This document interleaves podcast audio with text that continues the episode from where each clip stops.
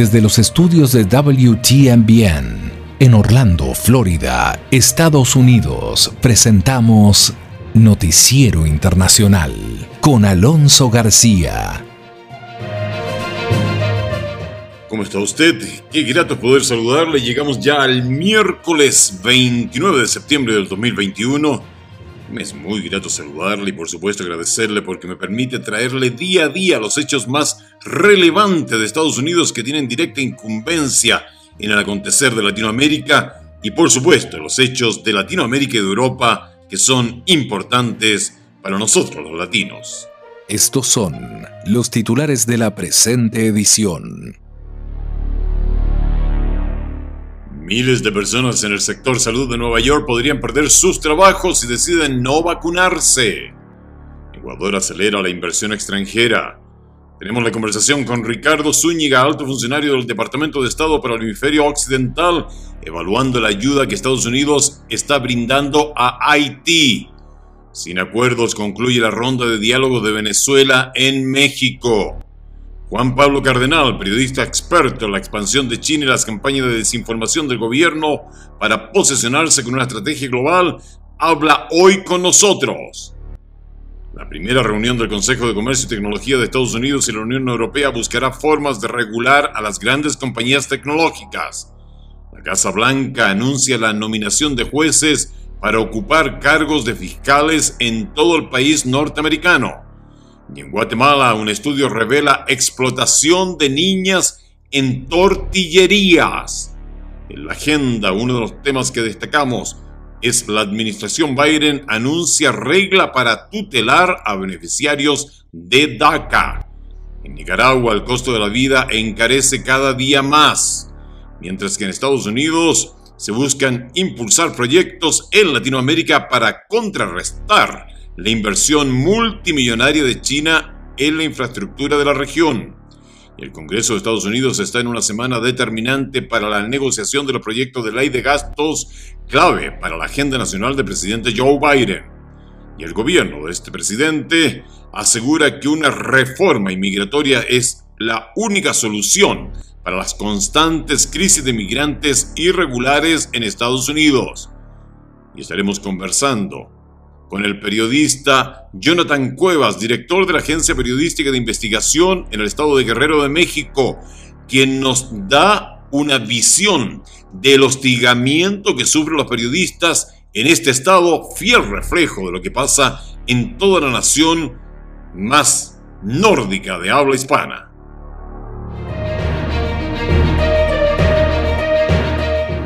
Estamos presentando Noticiero Internacional un recorrido por los acontecimientos que son noticia en Estados Unidos, América Latina y el mundo. Este es el momento indicado para quedar bien informado. Vamos a los hechos.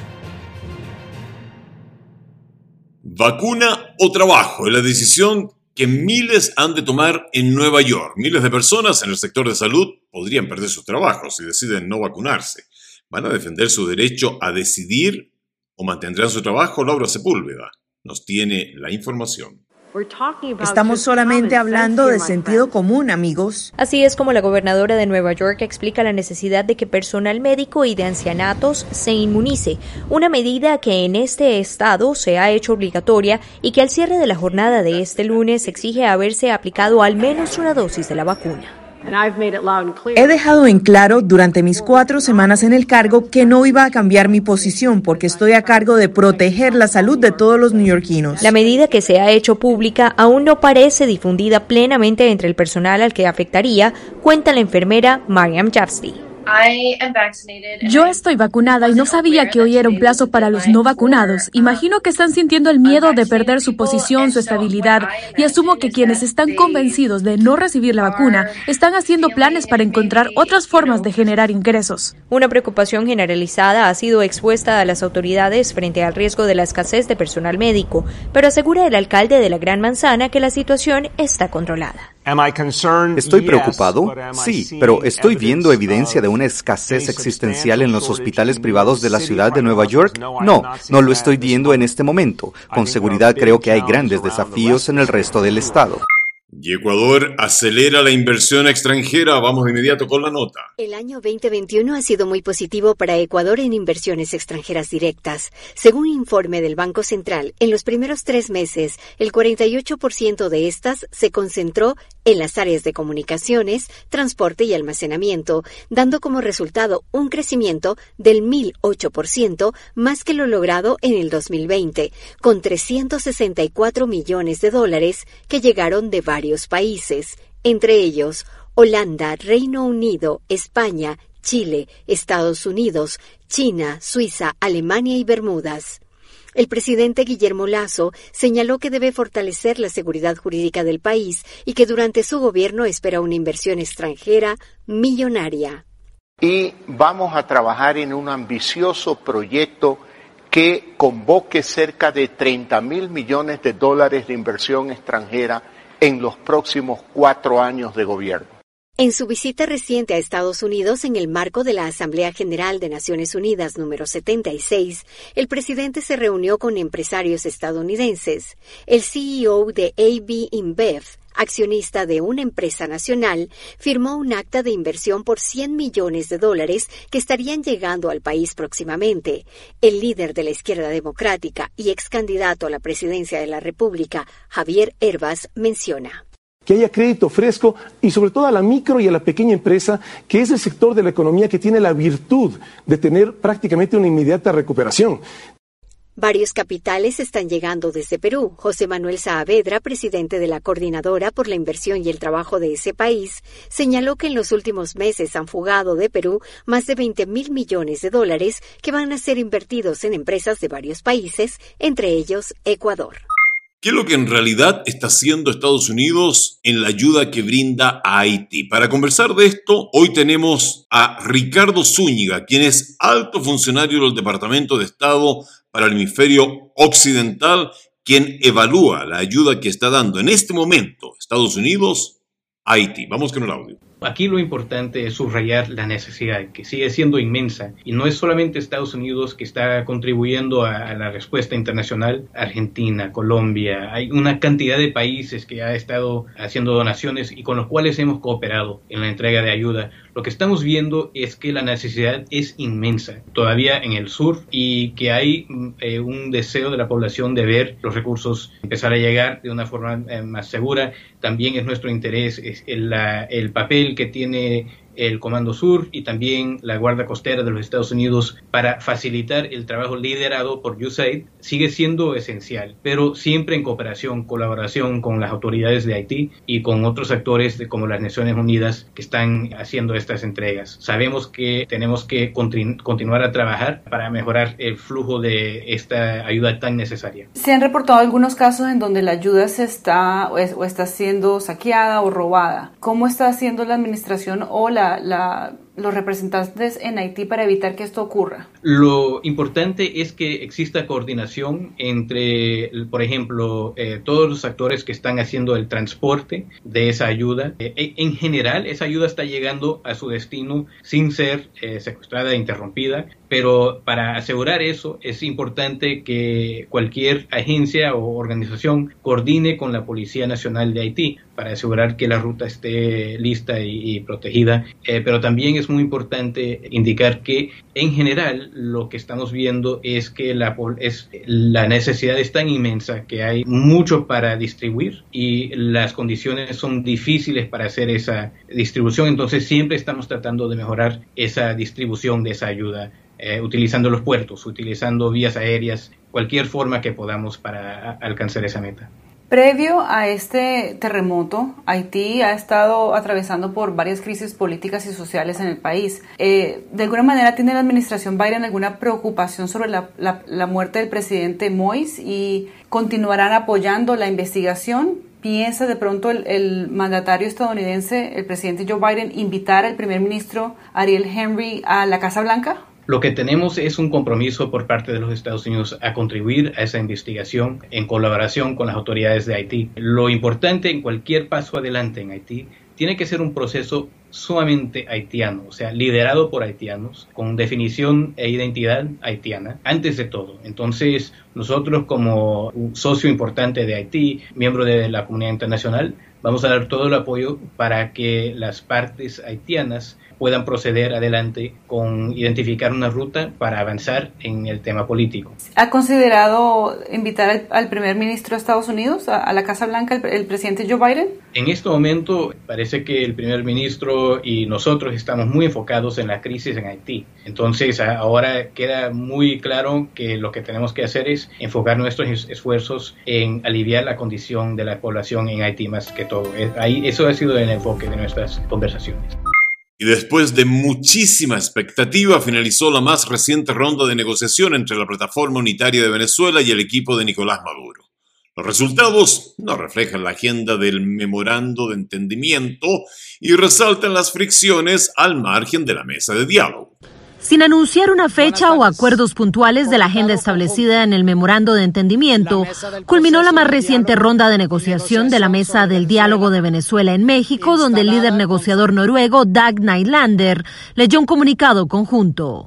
Los diversos grupos de trabajo sostuvieron reuniones conjuntas donde se acercaron posiciones en la búsqueda de soluciones a los desafíos en materia social, económica y política. Al margen de las declaraciones y tras superar el impasse con Noruega, Nicolás Maduro acusó a James Story, embajador de Estados Unidos para Venezuela, de haber afectado negativamente esta ronda de diálogos en México. Señor Story, quería destruir el diálogo esta semana. Afirmó Nicolás Maduro al referirse a las declaraciones de Story en su transmisión semanal de Aló Embajador no se puede subestimar la necesidad de una reforma judicial drástica en Venezuela. Ustedes lo saben bien. El sistema de justicia se ha utilizado como una herramienta para lanzar ataques contra opositores políticos, activistas y organizaciones de la sociedad civil. Tema que había sido agendado para ser discutido durante el más reciente encuentro entre las partes y en torno al cual no se refirió Nylander, quien agregó. Se acordó realizar en lo inmediato varias sesiones de consulta con diversos actores políticos y sociales, nacionales e internacionales, para que se constituya cuanto antes un eficiente mecanismo de consulta y participación que pueda de manera incluyente instalarse. Ninguno de los líderes de las delegaciones por la plataforma unitaria, Gerardo Blight y Jorge Rodríguez por el gobierno de Nicolás Maduro, dieron declaraciones o respondieron preguntas después de que se diera a conocer el comunicado conjunto.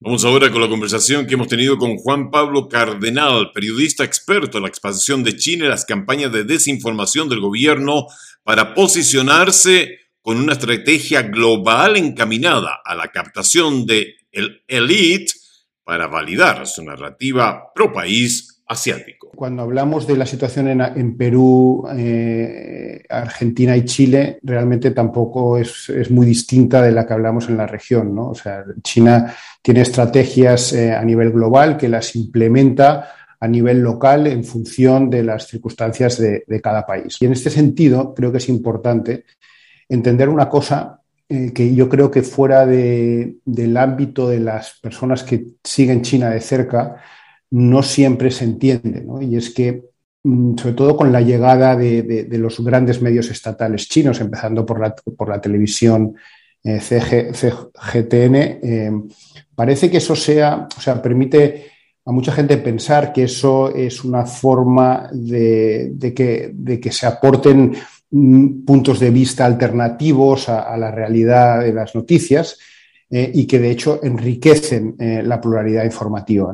Eso es algo que es un error de base, porque obviamente eh, en los medios de comunicación y el rol que juegan en el sistema político chino es muy distinto al rol que juegan en, las democracias. Y lo que hacen, insisto, es manipular los contenidos y moldear la opinión pública aprovechando un factor clave que es el el déficit de conocimiento que hay en América Latina en general eh, sobre China, su historia, su capitalismo de Estado, su sistema político y su realidad. Y entonces eso permite a, estos actores estatales chinos, les permite difundir eh, sus narrativas y su propaganda sin apenas interferencias. Por lo que conozco de los esfuerzos eh, de poder blando de, China en América Latina, el, programa de captación de élites es el que tiene más éxito con el establecimiento de, de, estos vínculos a través de acuerdos, como digo, institucionales o a través de esos viajes con todos los gastos pagados a China, logran que una serie eh, de personas e instituciones relativamente pequeña, pero eh, al fin y al cabo las, personas e instituciones que más interesadas están y que más saben de China, pues que estén muy próximos a China y a, lo que representa el régimen chino y por lo tanto difundan todas las narrativas que son eh, de interés para el régimen chino. La primera reunión del Consejo de Comercio y Tecnología de Estados Unidos y la Unión Europea buscará formas de regular a las grandes compañías tecnológicas, nos informa John Burnett. Representantes de Estados Unidos y la Unión Europea se reúnen por primera vez esta semana en el Consejo de Comercio y Tecnología, un encuentro que les permitirá discutir la escasez de chips electrónicos, la inteligencia artificial y los problemas en la competencia tecnológica. Estados Unidos y la Unión Europea planean anunciar en la primera reunión de este Consejo la manera de adoptar un enfoque más unificado para limitar el creciente poder del mercado del Big Tech, es decir, las grandes compañías tecnológicas como Facebook, Amazon, Microsoft, Apple y Google, además de establecer regulaciones que favorezcan la competencia. A principios de este mes, la Casa Blanca anunció que el Consejo se reuniría por primera vez mañana 29 de septiembre en Pittsburgh, Pensilvania. Allí estarán el secretario de Estado Anthony Blinken, la secretaria de Comercio Gina Raimondo, la representante comercial de Estados Unidos Catherine Tai y el jefe de Comercio de la Unión Europea Valdis Dombrovskis y junto a ellos la comisaria europea de competencia Margrethe Vestager. Los jefes de comercio y digital de la Unión Europea dijeron el fin de semana que el Consejo le daría a Europa más influencia y establecería estándares y reglas para el siglo XXI. Por su parte, funcionarios estadounidenses dijeron que Estados Unidos está discutiendo con sus homólogos europeos los problemas y recomendaciones que tienen en torno a la ley de mercados digitales y a la ley de servicios digitales, propuestas legislativas de la Unión Europea que establecerían un marco para regular el sector tecnológico. Grupos de comercio de tecnología como la Asociación de la Industria de la Computación y las Comunicaciones, con sede en Estados Unidos, dijeron que muchos intentos de regular el sector tecnológico se han centrado en las empresas estadounidenses de tecnología y en un puñado de empresas de tecnología europeas. Continuando en Estados Unidos, la Casa Blanca anuncia la nominación de jueces para ocupar cargos de fiscales en todo el país. Información con Héctor Contreras. El presidente Joe Biden anunció sus nominados para ocupar el cargo de fiscales federales en varios lugares del país, en una lista que incluye nueve nombres con una gran diversidad y destacando la experiencia de cada uno de ellos para asumir esta responsabilidad. Los cargos que están en el sistema judicial federal en Carolina del Norte, Colorado, las Islas Vírgenes de Estados Unidos, Ohio, Hawái y Vermont incluye a dos candidatas, Sandra Hurston, quien ha sido la fiscal estadounidense interina en el Distrito Medio de Carolina del Norte desde marzo y que de ser confirmada por el Senado sería la primera mujer afroestadounidense en el cargo, y también Denia King, que puede convertirse en la primera abogada afroamericana en dirigir la Fiscalía General en Carolina del Norte.